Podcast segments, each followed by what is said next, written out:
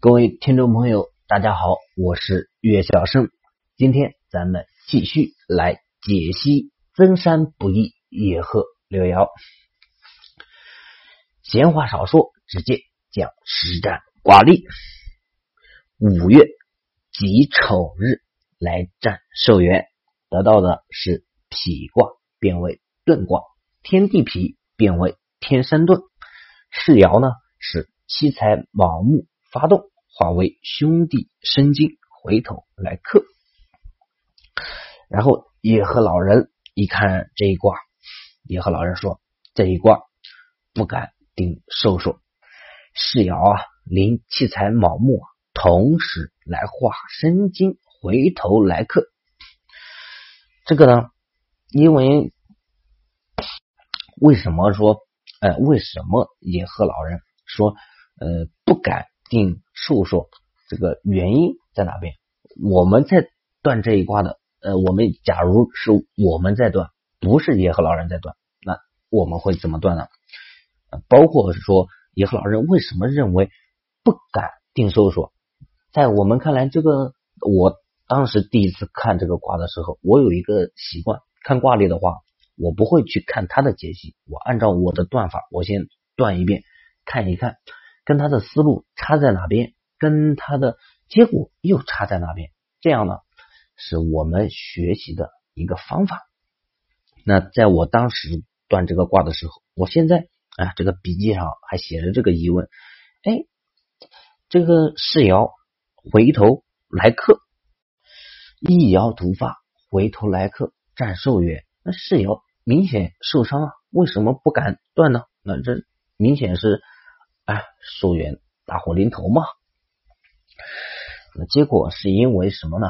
因为我当时 功力也不够啊，学的东西也少，是因为这个世爻它不仅代表世爻，它是临七财卯木的，又有六亲的这个七财在这边，所以野鹤老人以他的这个广阔的。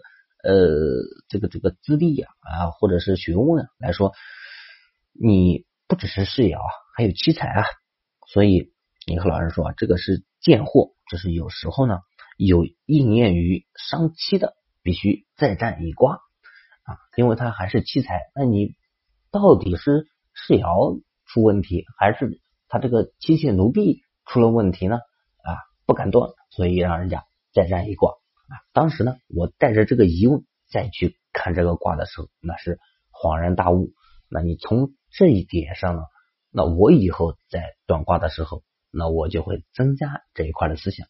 那也是分享给大家这么一个学习方法啊，呃，大家呃可以加以引用。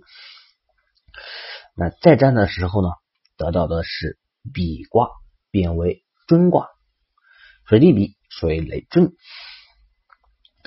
这一卦是官鬼卯木实施初爻的兄弟未土发动，化为七彩子水。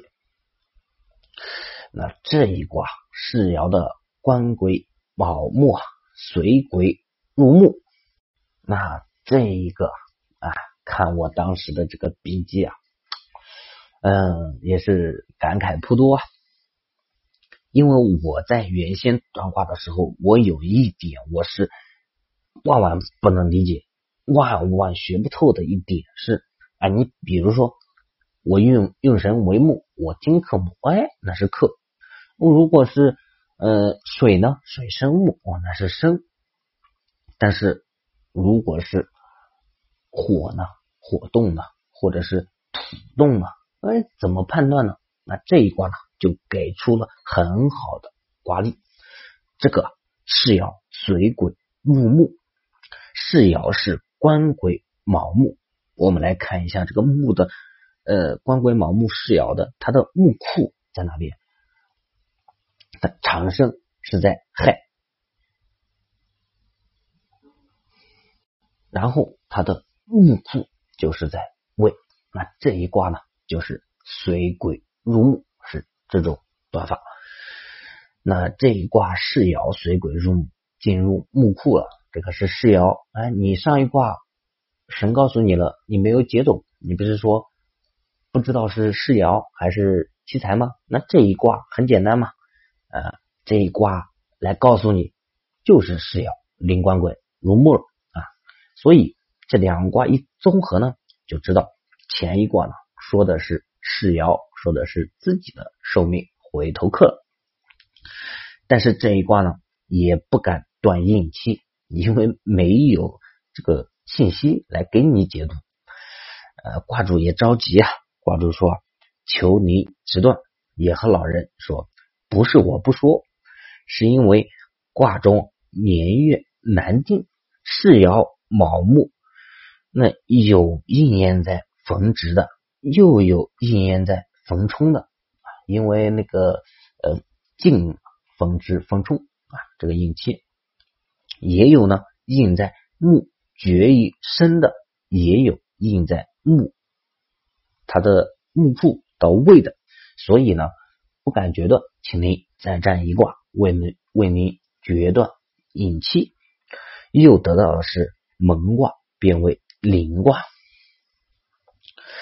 蒙卦变为灵卦呢，是子孙虚土持世，六爻父母寅木发动，以爻独发，化为七财游金回头客。你和老人说啊，那这一卦呢？就得到应期了。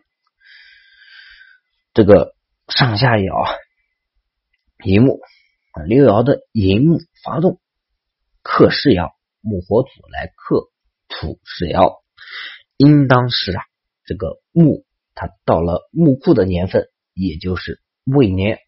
卦主就说：“呃，是因为有大凶之事吗？”